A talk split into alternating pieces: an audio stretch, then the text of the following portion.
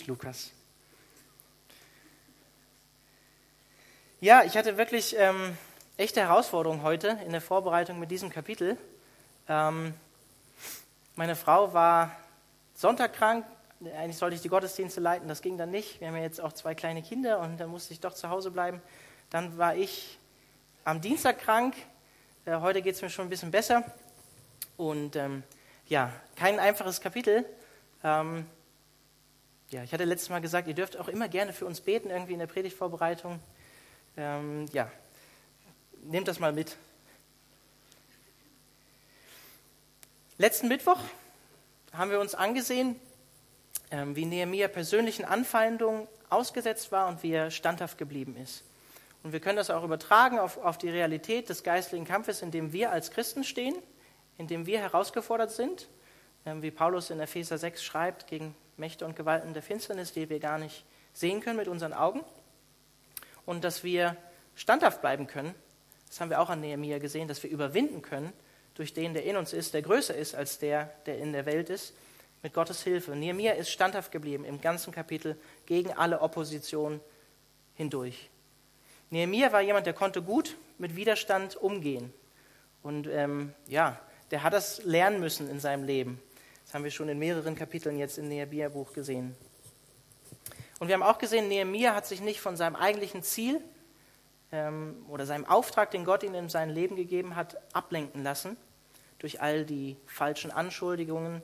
Hat er sich nicht von Gott abgewandt, sondern hat sich im Gegenteil, das hat ihn zu Gott geführt im Gebet und er hat seinen Trost, seine Stärke, seine Zuflucht und auch seine Gerechtigkeit bei Gott gesucht. Er hat gesagt, als er persönlich angefeindet wurde, so ähnlich wie es im Römerbrief äh, steht, ich weiß jetzt gerade gar nicht genau das Kapitel, ich glaube 13, dass wir ähm, ja, den, den Zorn Gott überlassen sollen, dass Gott am Ende richten wird. Und wir haben gesehen, dass er Gott vertraut hat, aber dennoch alles getan hat, was in seiner eigenen Macht stand, um es gut zu machen, um seine Aufgabe zu erfüllen. Er hat nicht einfach nur gebetet und gesagt, Gott, du wirst es schon tun, sondern er hat immer wieder das getan, was zu tun war. Nehemiah ist wirklich so ein Archetyp von einem Leiter. Ähm, ja, man sieht auch ein Stück weit Jesus Christus in, in Nehemiah immer wieder. Er war eine Person, die Not gesehen hat, sehen wir in Kapitel 1 von Nehemiah, und der das nicht dabei gelassen hat, sondern der dann gehandelt hat. Das hat ihn bewegt in seinem Herzen, es hat ihn ins Gebet geführt, für Jerusalem, für seine Brüder und Schwestern in Jerusalem zu beten. Und es hat ihm eine Vision, ein Ziel für sein Leben gegeben, sich danach auszustrecken, Jerusalem und die Mauern wieder aufzubauen und ja, Israel wieder in die Anbetung Gottes und zu einem starken Volk zu führen. Und er war ein weiser Planer. Er war ein weiser Planer und war jemand, der auch Nachfolger inspirieren konnte, der sie angeleitet hat und mitgezogen hat. Er war organisiert, war jemand, der Glauben hatte und dennoch auch gesunden Menschenverstand an den Tag gelegt hat. Jemand, der mitfühlend war, der sich in andere Leute reinversetzen konnte und der auch selber integer, unparteiisch war, jemand, der authentisch war, mit seinem eigenen Leben vor Gott im Reinen war. Und heute sehen wir, Nehemiah äh, ist nicht nur gut ähm, darin, mit Widerstand und Opposition umzugehen, er war auch ein guter Administrator und Leiter, indem er Aufgaben an andere Personen abgegeben hat und verteilt hat, Ab an, Verantwortung übertragen hat auf andere Menschen, äh, die ihm nahestanden. Ich weiß nicht, ob euch das aufgefallen ist, in Kapitel 3 von Nehemia. Nehemia hat ja die Mauer nicht alleine gebaut in 52 Tagen, sondern gemeinsam mit dem Volk Gottes. Und so ist es auch in der Gemeinde, so ist es auch in der Gemeindearbeit. Ähm, das ist Teamwork, das ist Zusammenarbeit. Wir sind hier am Mittwochabend heute ein besonders kleiner Kreis, wie ich finde. Ähm, ich glaube, wir waren fast die Hälfte der Leute, die hier sind, sind jetzt sogar Mitarbeiter. Von daher sind wir sogar eigentlich wieder viele Mitarbeiter für heute Abend. Ähm, auch wenn der Uwe oft drei Dienste macht. Uwe, wo bist du? ah, da, da bist du. Der Uwe macht immer drei Dienste oder so am Mittwoch. Könnt ihr euch ein Beispiel dran nehmen. Ich aber auch oft. Also, ja, Gemeindearbeit ist Teamwork. Aber dazu später nochmal auch mehr vom Lukas. Ja, ich hatte ja gesagt, ich hatte nicht so eine einfache Vorbereitung heute. Von daher lass uns doch noch beten für das Kapitel 7. Oder für mich. Das Kapitel 7 ist gut. Also lass für mich beten. Jesus, ähm, ich danke dir dafür, dass dein Wort die Wahrheit ist und dass dein Wort Kraft hat und Macht hat, ähm, zu uns zu sprechen und unser Leben zu verändern. Und Heiliger Geist, ich bete darum, dass du dein inspiriertes Wort einfach uns öffnest, dass du mir die richtigen Worte schenkst und heute Abend einfach zu uns redest.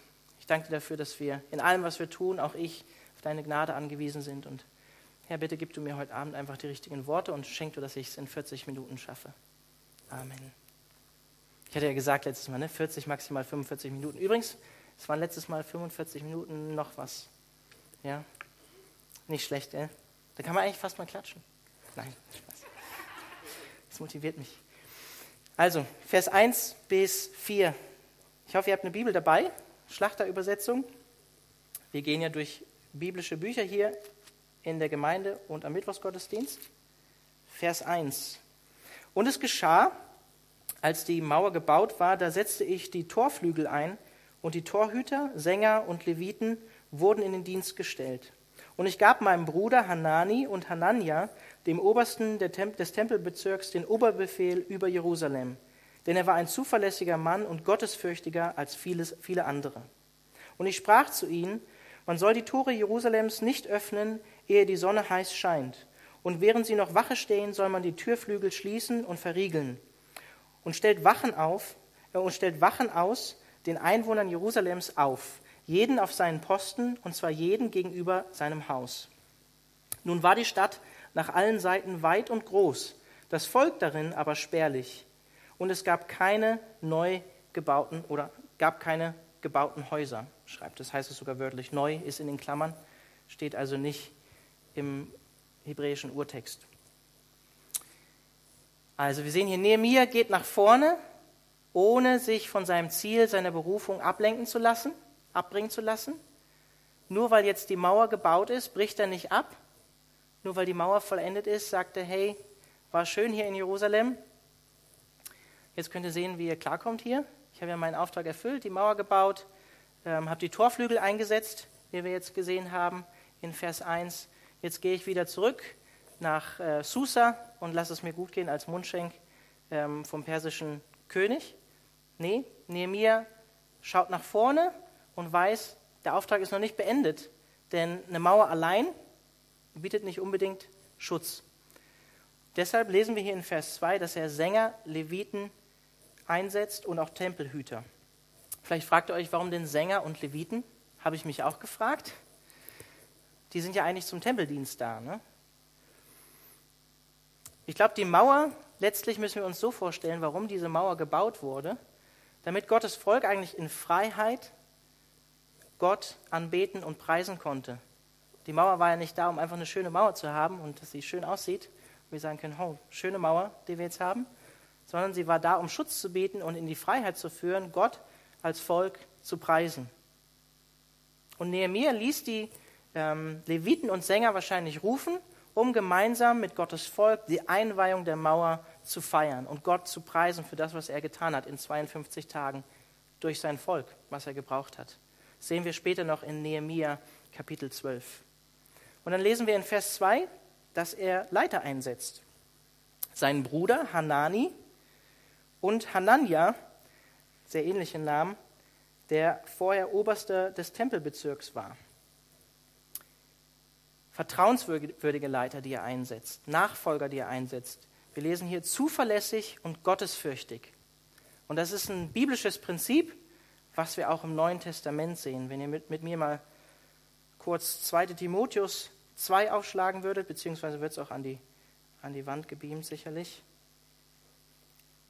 2. Timotheus 2, da schreibt der Paulus als Senior Pastor, wie man vielleicht sagen würde in der Calvary Chapel, dem Assistant Pastor dem Assistenzpastor, dem jüngeren Pastor Timotheus in Vers 1, du nun mein Kind, sei stark in der Gnade, die in Christus Jesus ist, und was du von mir gehört hast, vor vielen Zeugen, das vertraue treuen Menschen an, die fähig sein werden, auch andere zu lehren treue Menschen, die bewährt sind, die fähig sind, auch andere im Glauben, in der Jüngerschaft, in der Beziehung zu Jesus Christus voranzubringen, weiterzubringen.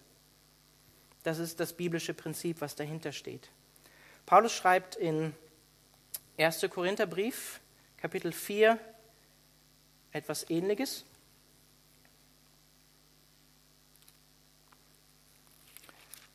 Und zwar schreibt er dort, auch ab Vers 1, so soll man uns betrachten, die Apostel, als Diener des Christus und Haushalter, also Verwalter der Geheimnisse Gottes.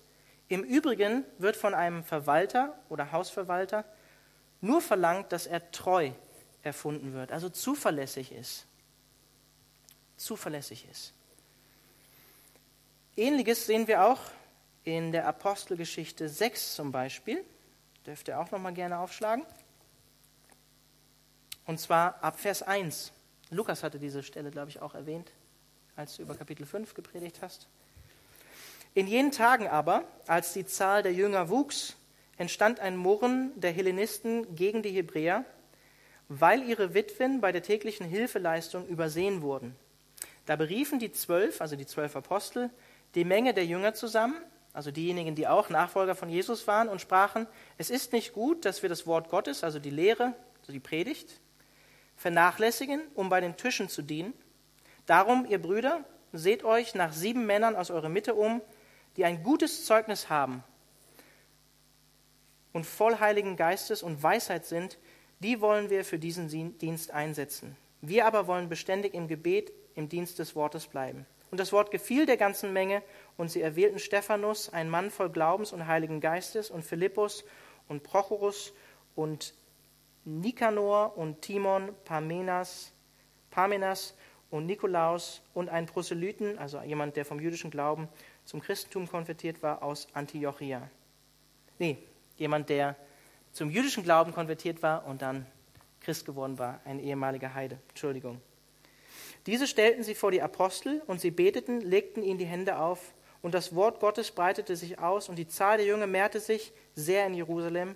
Auch eine große Zahl von Priestern wurde dem Glauben gehorsam oder kam zum, kam zum Glauben. Also sehen wir das gleiche Prinzip. Ähm, die Apostel setzen andere Leute ein, die vertrauenswürdig sind, die erfüllt sind vom Heiligen Geist die ein gutes Zeugnis haben, um einen anderen Dienst in der Gemeinde zu tun, damit sie sich auf den Kerndienst, für, die, für den Gott sie berufen hat, konzentrieren konnten und Gott in der Lehre, in der Verkündigung weiter dienen konnten. Und wir sehen dann hier auch, dass das Frucht trägt, denn wir lesen in Vers 7, dass Gott geschenkt hat, dass immer mehr Leute zum Glauben gekommen sind, weil die Aufgaben in der Gemeinde, in der ersten Gemeinde damals gut verteilt waren danach. Der Hanani, von dem lesen wir auch schon in Vers 2 von Kapitel 1. Das ist nämlich derjenige, der dem Nehemiah diese Botschaft überbringt, hey, in Jerusalem sieht es ziemlich düster aus. Und das war scheinbar, wie wir hier erfahren, sein leiblicher Bruder sogar. Ihn setzt er über Jerusalem ein. Der war von Anfang an sozusagen dabei. Jemand, der ja auch die, die Kämpfe und die Anfechtung mitbekommen hat, die sein Bruder erlebt hat ähm, während diesem Mauerbau. Jemand, der mit ihm quasi durch dick und dünn gegangen ist. Das schweißt ja auch zusammen. Und dann lesen wir hier von Hanania, der vorher Aufseher über den Tempelbezirk war, äh, Tempelbezirk war, also jemand auch, der schon in einer Leitungsposition war, der schon mal Verantwortung übertragen bekommen hat, der sich als zuverlässig schon erwiesen hat. Und das Wichtigste eigentlich bei dieser ganzen, bei dieser Anforderung, um Verantwortung zu übernehmen, gottesfürchtig war er. Zuverlässig und dann heißt es gottesfürchtig. Er fürchtete Gott. Wenn du mal eines Tages oder mit dem Gedanken spielst, in den geistlichen Dienst zu gehen,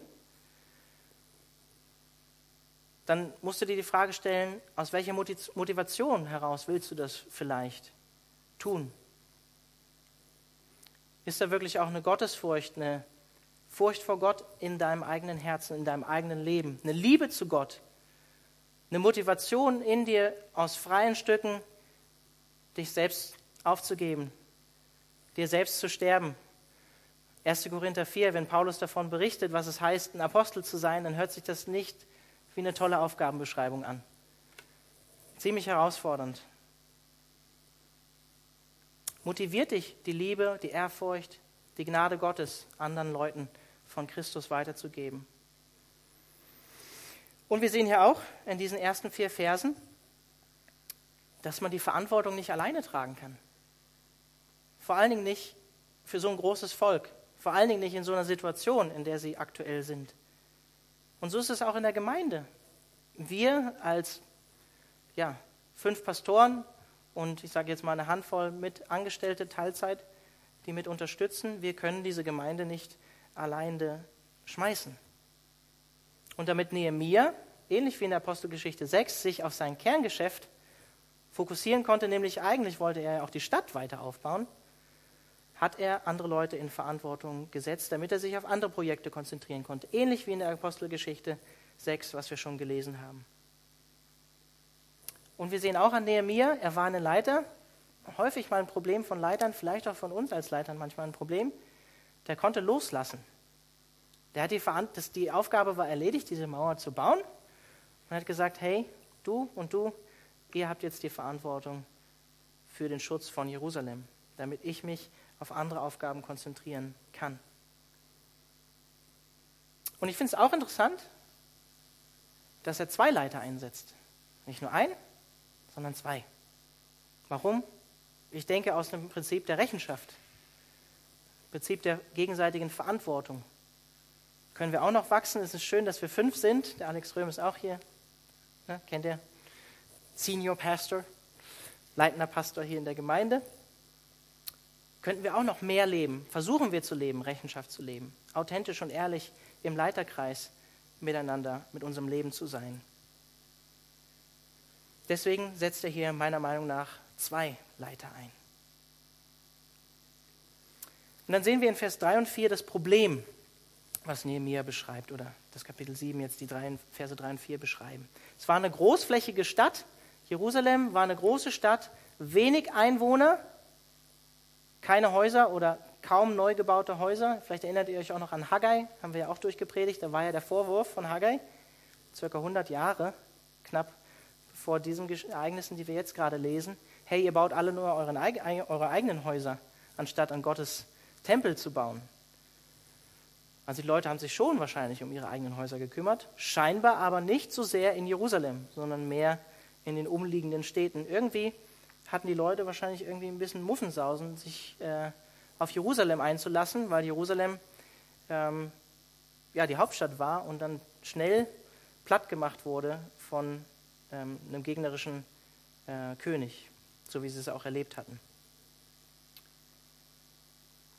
Und dann lesen wir hier, ähm, dass ihm der Schutz der Stadt wichtig war, weil er schwierig war. Es war schwierig zu verteidigen, die Stadt mit so wenig Leuten und so wenig Häusern, mit so einer großen Fläche. Und wir lesen hier, dass er erst äh, mittags quasi erst die Tore hat öffnen lassen und sie abends hat schließen lassen. Normalerweise ähm, wären die morgens direkt geöffnet worden und standen dann offen. Und Nehemiah, ist hier in dieser Situation weise, denke ich, nicht naiv und sagt, Gott wird schon für den Schutz der Stadt sorgen. Wir müssen nur genug beten und vertrauen darauf, dass Gott alle Feinde abwehrt. Nee, er kennt seine Nachbarn, er weiß, ich lese nochmal die, kurz die, die Verse von Kapitel 6 am Ende, den letzten Vers. Da heißt es, sie redeten auch von seinen guten Werken, von dem Tobia, der ein Todfeind von Nehemiah war, vor mir und hinterbrachten ihm meine Worte. Und Tobia sandte Briefe, um mir Furcht einzujagen. Das war die Situation. War noch immer unter Anfechtung und unter Herausforderung gegenüber den umliegenden Völkern. Und Nehemiah geht in dieser Situation nicht fahrlässig um, sondern er setzt Torhüter ein, die für den Schutz der Stadt verantwortlich sind. Er tut das, was zu tun ist, was in seiner Macht steht. Es reicht nicht aus, auch in deinem geistigen Leben sich auf Erfolgen, die wir vielleicht haben, wenn wir Dinge abgeschlossen haben oder mal einen Sieg errungen haben im geistigen Leben, sich darauf auszuruhen und zu sagen, jetzt, jetzt habe ich es begriffen, jetzt habe ich es geschafft. Das gilt vor allen Dingen auch für unser geistiges Leben. Nee, Nehemiah setzt Torhüter ein, die für den praktischen Schutz da sind und Sänger, lässt Sänger und Leviten holen für den geistlichen Ansporn, für den Lobpreis Gott, Gottes.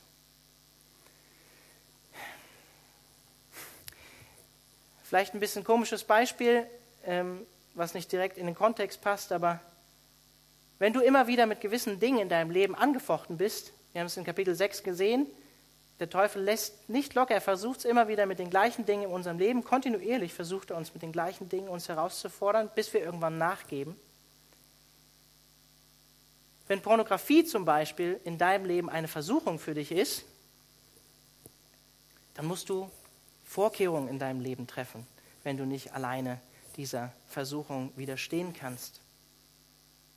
Dann musst du dir überlegen, was du dagegen tun kannst. Vielleicht einen Rechenschaftspartner. Vielleicht anfangen, dich mal jemandem zu öffnen. Vielleicht mal ein Filterprogramm installieren, damit du nicht immer wieder da reinrutscht, auch wenn du mal einen Sieg erringst. Das könnt ihr natürlich auf andere Dinge in eurem geistigen Leben auch übertragen, wo ihr herausgefordert seid. Aber ich weiß, junge Menschen in unserer Zeit sind damit herausgefordert.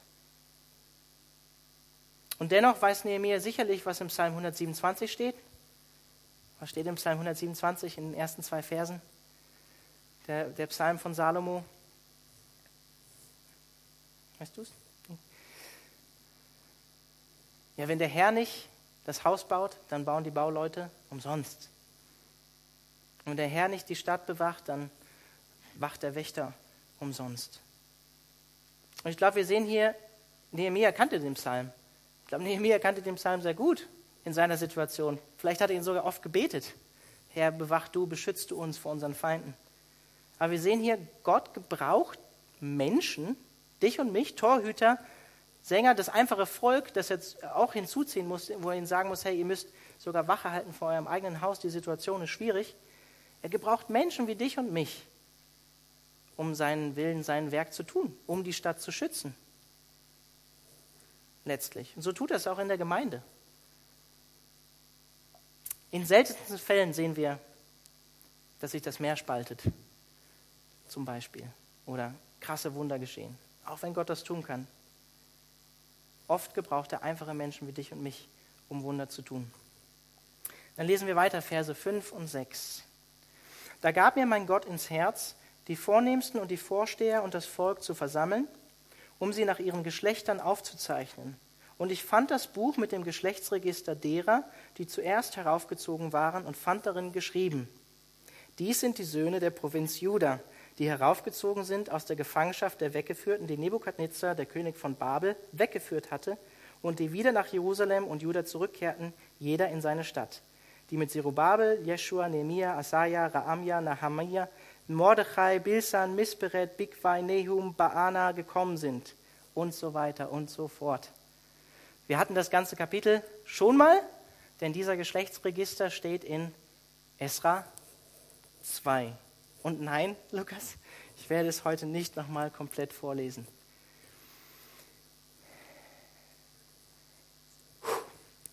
Wir sehen hier wieder, dass Nehemiah eine Not sieht, und zwar die Not, dass die Stadt schlecht bewacht ist. Er setzt Torhüter ein und handelt. Und er sieht auch, hey, es ist wichtig eigentlich zu wissen, wer eigentlich zu unserem Volk gehört. Und er beruft deshalb eine Volkszählung ein. Vers 4 haben wir gelesen, das Volk war spärlich besetzt in der Stadt. Es haben nur wenig Leute in Jerusalem gelebt. Und Nehemias Herz und sein Auftrag von Gott war, Jerusalem wieder zu bevölkern und zur alter Stärke zu führen. Jerusalem als Hauptstadt war scheinbar immer noch schwach besiedelt und wenige Leute sind dort direkt hingezogen. Und wir sehen in Nehemia 11 dann später auch, dass Nehemia bewusst ähm, die Leute angespornt hat, äh, sich in äh, Jerusalem niederzulassen. Und dann der zweite Punkt, warum er diese Volkszählung hier einberuft, ist, glaube ich, ist Nehemia wusste, auch im Sinne des Schutzes von seinem Volk und der Abgrenzung, war er Statthalter von Juda, ähm, musste er wissen, wer eigentlich zum Volk Juda dazugehört und wer nicht. Dazu sage ich aber am Ende der Predigt nochmal mehr.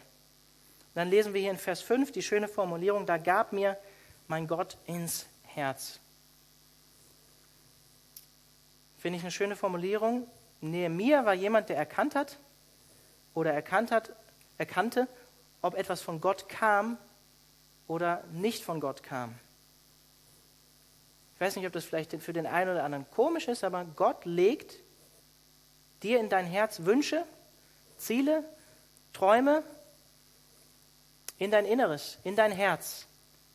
Und wenn du, ich bin nicht christlich aufgewachsen, aber wenn du christlich aufgewachsen bist, dann hast du wahrscheinlich häufig gehört, also deinem Herz, dem kannst du nicht vertrauen.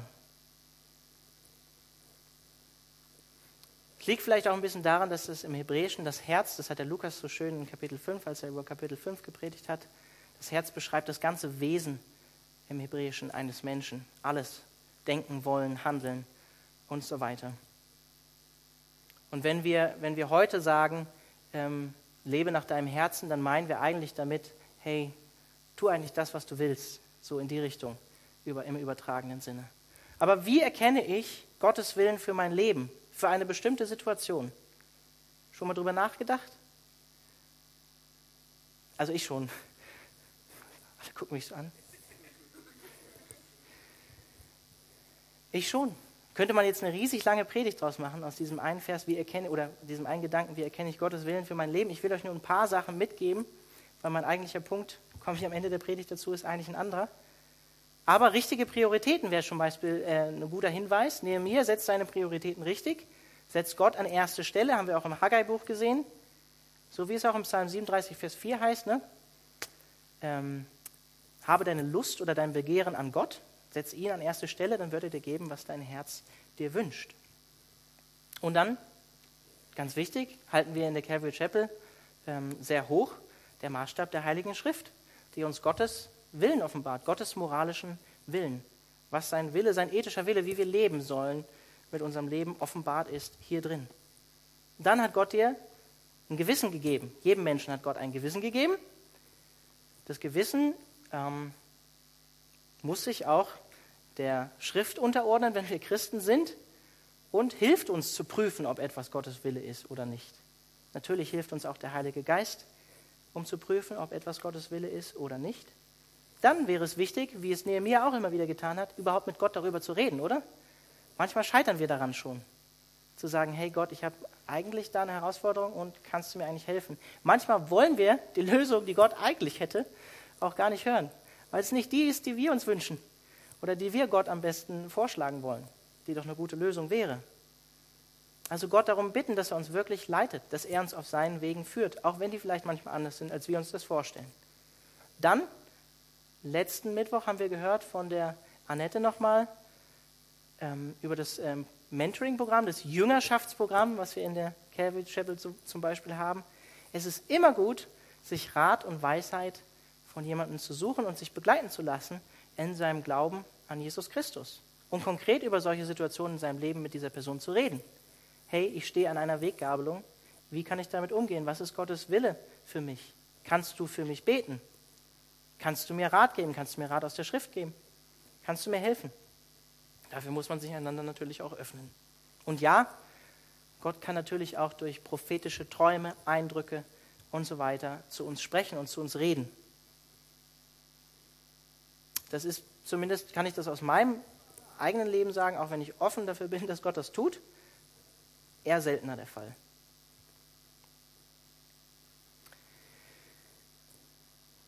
Also was meint Nehemiah hier in, in Vers äh, 5, Vers 5b mit diesem Geschlechtsregister? Nochmal, keine Leute, die mit Nehemiah unter der Rückführung gekommen sind, auch keine Leute, die unter Esras Mitführung, äh, Rückkehr nach ähm, Jerusalem gekommen sind, sondern die Leute, die zuerst gekommen sind, und zwar ca. 100 Jahre vorher, 537 vor Christus mit Zerubabel und Jeschua bei der ersten Rückführung aus dem Exil. Nochmal als Erinnerung, Esra kam 458 vor Christus, ich musste selber nochmal nachschauen, und Nehemiah 445 vor Christus. Die Zahlen unterscheiden sich manchmal so ein bisschen in einem Jahr oder bei manchen Auslegern. Also es ist die exakte gleiche Namensliste, die wir auch in Esra 2 haben. Mit kleinen Abweichungen, muss ich dazu sagen. Und wenn ihr wollt, könnt ihr euch natürlich die Predigt zu Esra 2 gerne online nochmal anhören. Ich habe jetzt bewusst natürlich nicht die Verse bis Ende 73 gelesen, auch um Zeit zu sparen. Ich noch, bin noch in der Zeit. Ja. Bin noch unter 40 Minuten. Also Esra 2, einfach nur für euch als Hinweis, zählt uns 29.818 Rückkehrer auf und Nehemiah 7 31.089. Macht eine Differenz von 1281 Leuten. Jetzt fragt sich natürlich, wie sind diese Unterschiede erklärbar? Und jetzt könnte ich euch einfach, könnte ich einfach äh, faul sein und euch 1 Timotheus 1, Vers 4 vorlesen.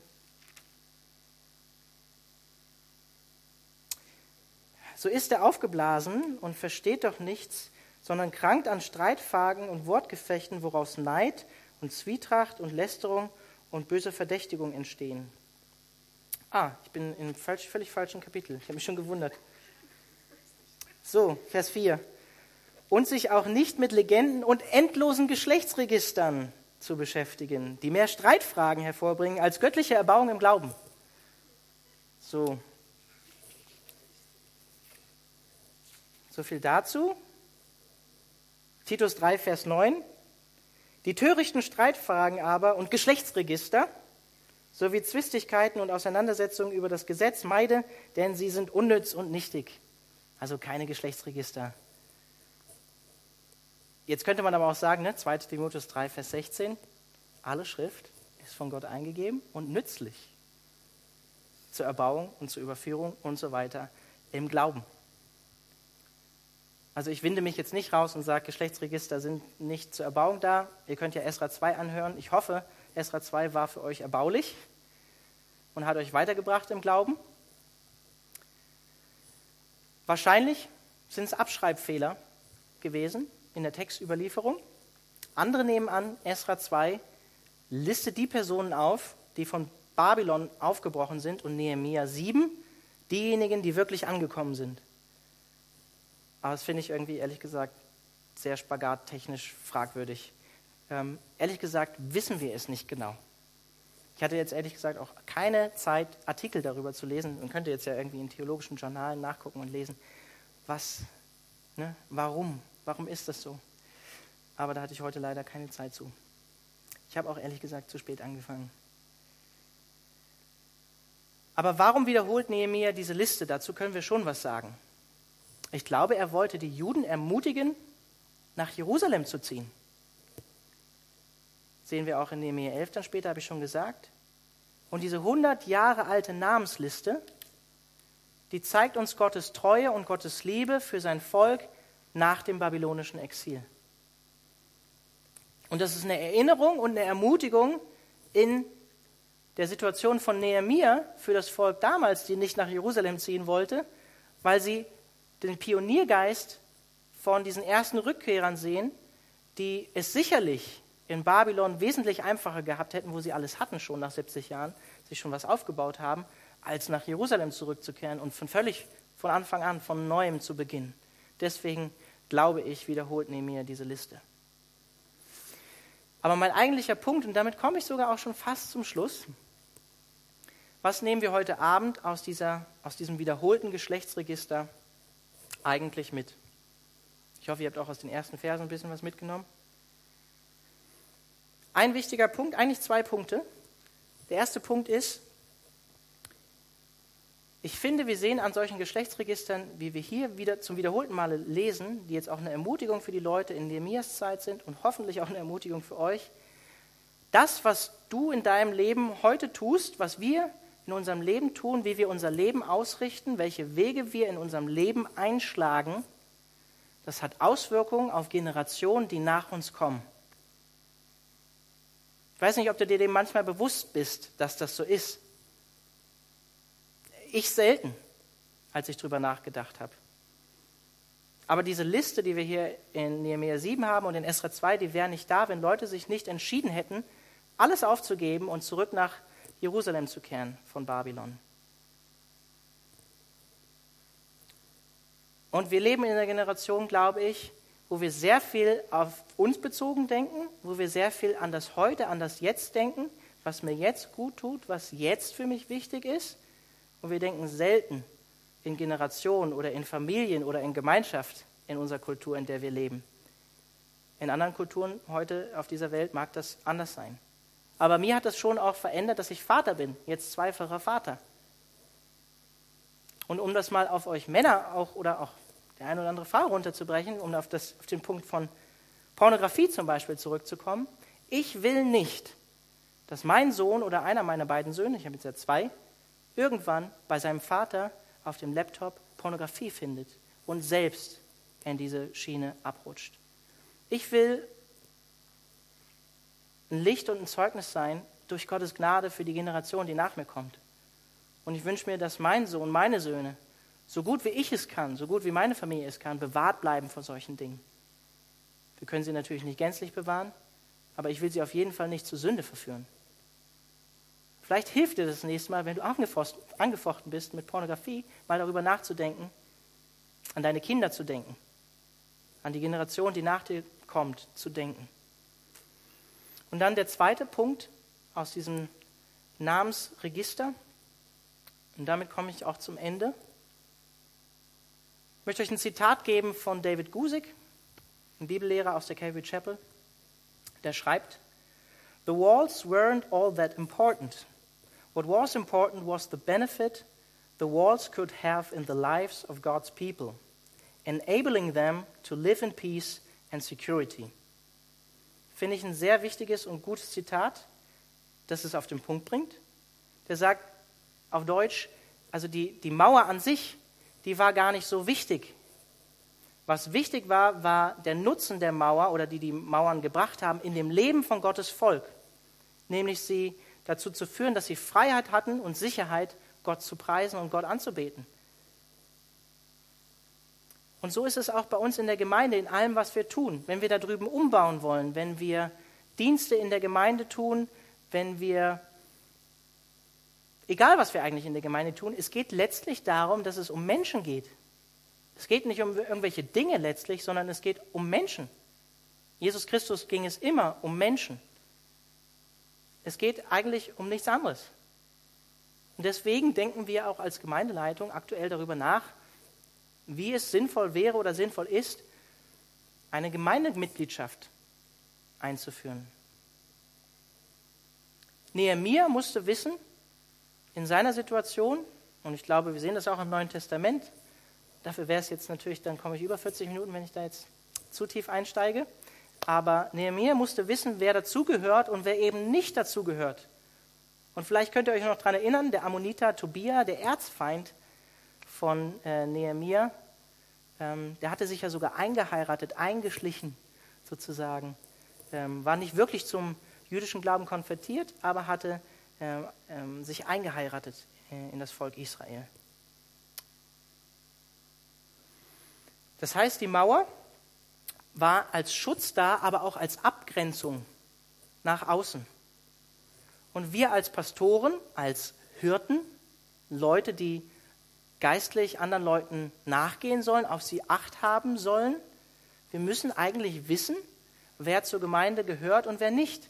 Wem wir, wozu wir berufen sind, jemanden als erstes nachzugehen.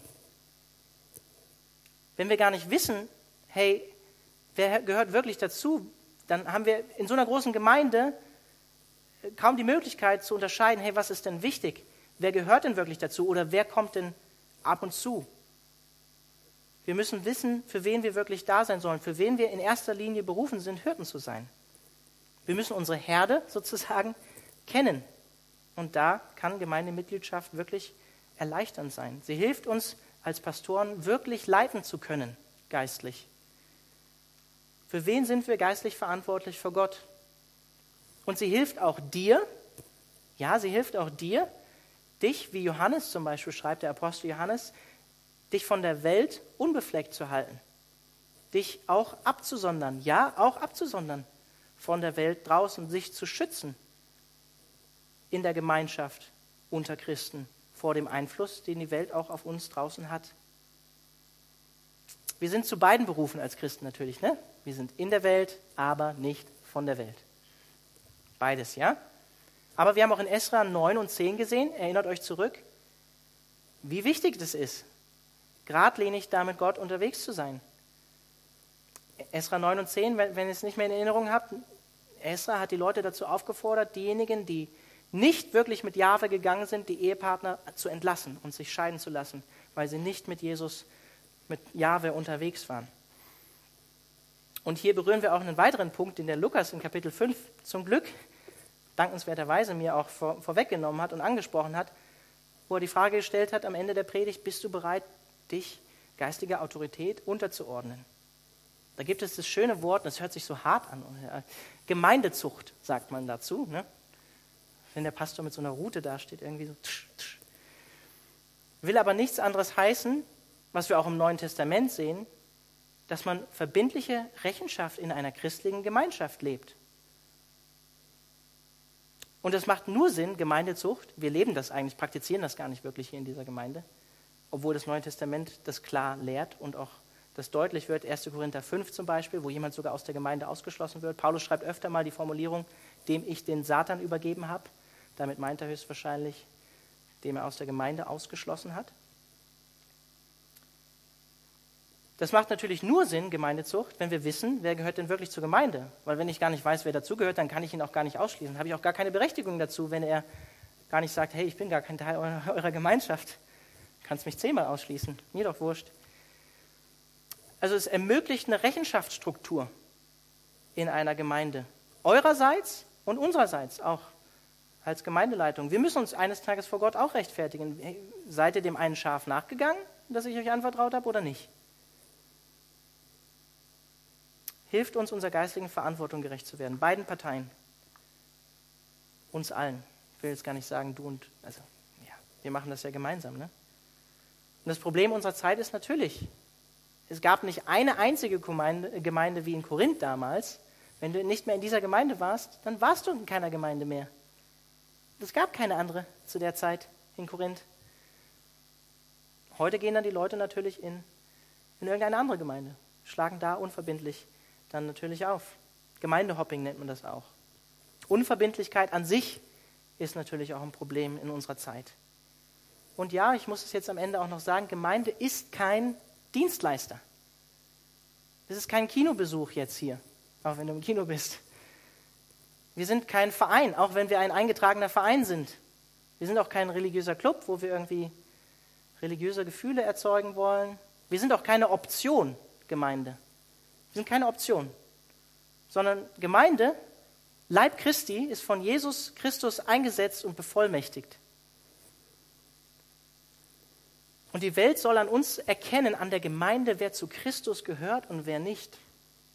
Deshalb kann Paulus so krasse Sachen schreiben, wie wenn er jemand aus der Gemeinde ausschließt, dem ich den Satan übergeben habe.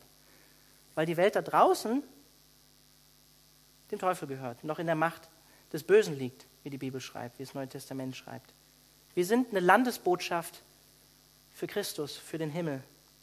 Es hilft uns zu wissen, Gemeindemitgliedschaft, wer gehört wirklich dazu und wer eben nicht. Und ihr alle kennt die Bilder, die das Neue Testament benutzt, von einer Familie, von einem Leib, von einer Herde, als die Gemeinde bezeichnet wird. Was bedeutet, dass wir als Christen zusammengehören? Paulus schreibt häufig zu Gemeinden im Sinne von, hey, ich bin euer Vater euer geistlicher Vater und ihr seid meine Kinder, ich habe euch gezeugt in Christus. Das ist eine starke Sprache, oder? Jetzt, ich meine, ich muss es immer wieder als Beispiel nehmen, weil es bei, bei mir aktuell ist, ja, aber ich bin jetzt seit zwei Jahren erst Vater, aber ähm, als Vater habe ich schon eine Verantwortung für meine Kinder. Und wenn Paulus das so krass schreibt, dann hat das was auch mit dir und mir zu tun, mit Gemeindemitgliedschaft.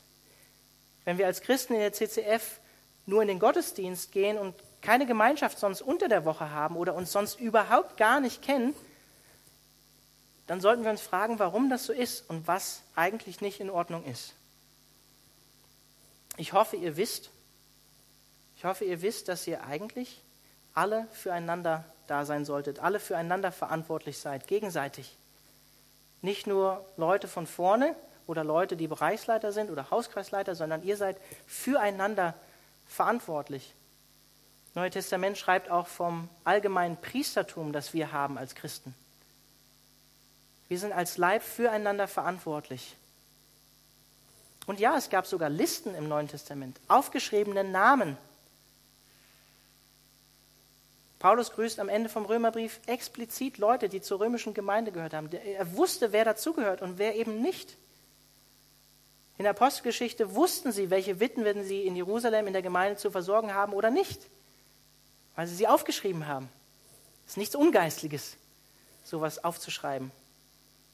Es hilft uns verbindlich, uns einander im Glauben anzusporen, uns einander zu dienen, auch uns einander zu ermahnen und zu ermutigen. Das waren meine zwei Punkte zum Geschlechtsregister. Das Lobpreisteam kann gerne auf die Bühne kommen und ich bete währenddessen. Ja, Jesus, ich möchte dich darum bitten, vor allen Dingen einfach für uns hier im Mittwochsgottesdienst, heute in dieser sehr kleinen Runde, dass wir uns das wirklich zu Herzen nehmen, dass wir uns dem bewusst sind, dass wir dazu berufen sind, verbindliche Gemeinschaft miteinander zu leben.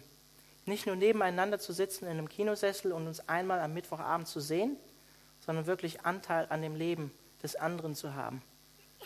Wirklich füreinander da zu sein.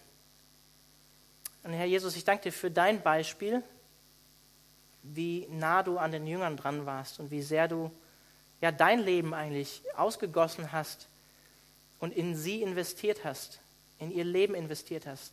Und ich möchte dich darum bitten, Herr, dass du uns das gleiche Herz schenkst, wie du hast für Menschen, Jesus, dass wir das gleiche Herz für unsere Brüder und Schwestern haben, dass wir bereit sind, sogar unser Leben niederzulegen für unsere Schwester, für unseren Bruder. Herr, schenk du, dass wir wachsen als ganze Gemeinde, als ganze Calvary Chapel Freiburg, dass wir wachsen in unserer Beziehung zu dir und dass wir wachsen in der Gemeinschaft zueinander. Und Herr, bewahre uns davor, äh, auf falsche Wege zu gehen, wenn wir über das Thema Gemeindemitgliedschaft nachdenken, weil das wird nicht die Lösung aller Dinge sein. Schenk du, dass wir es geleitet durch den Heiligen Geist einfach auch auf eine gute, und, gute Art und Weise eines Tages vielleicht umsetzen können und dass wir, ja, dass es, dass es nicht einfach etwas Totes ist, sondern dass es was ist, was auch geistlich gelebt wird und was Frucht trägt und was, was zum Guten der Gemeinde dient und zum Guten jedes einzelnen Christen. In Jesu Namen. Amen.